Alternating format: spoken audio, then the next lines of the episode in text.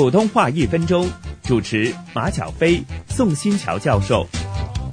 在内地要多用礼貌用语，例如“请”“您”“麻烦您”“劳驾”“谢谢”“打扰了”等，来表现你的修养；以“对不起”“抱歉”来表示歉意。小飞，你说的很好。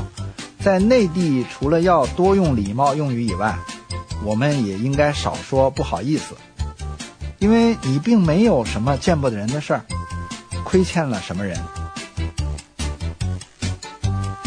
普通话一分钟，香港电台普通话台、香港中文大学普通话教育研究及发展中心联合制作。